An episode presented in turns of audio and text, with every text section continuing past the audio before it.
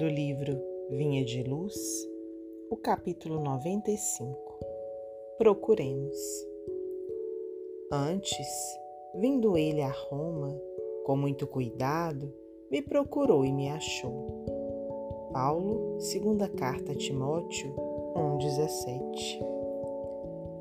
Todas as sentenças evangélicas permanecem assinaladas de beleza e sabedoria ocultas indispensável meditar, estabelecer comparações no silêncio e examinar experiências diárias para descobri-las.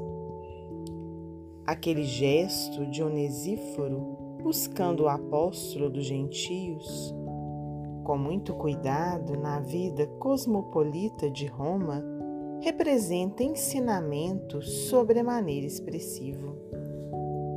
A anotação de Paulo designa ocorrência comum. Entretanto, o aprendiz aplicado ultrapassa a letra para recolher a lição.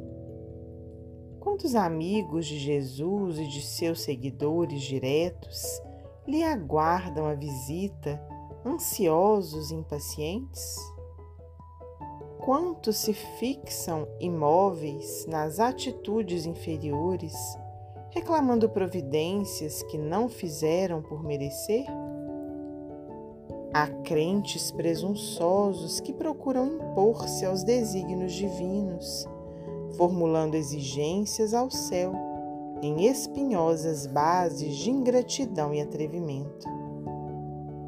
Outros se lamentam, amargurados, quais voluntariosas criancinhas porque o Mestre não lhe satisfez os desejos absurdos e inconvenientes.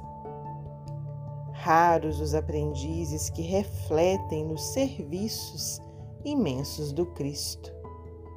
Estaria Jesus vagueante e desocupado na vida superior?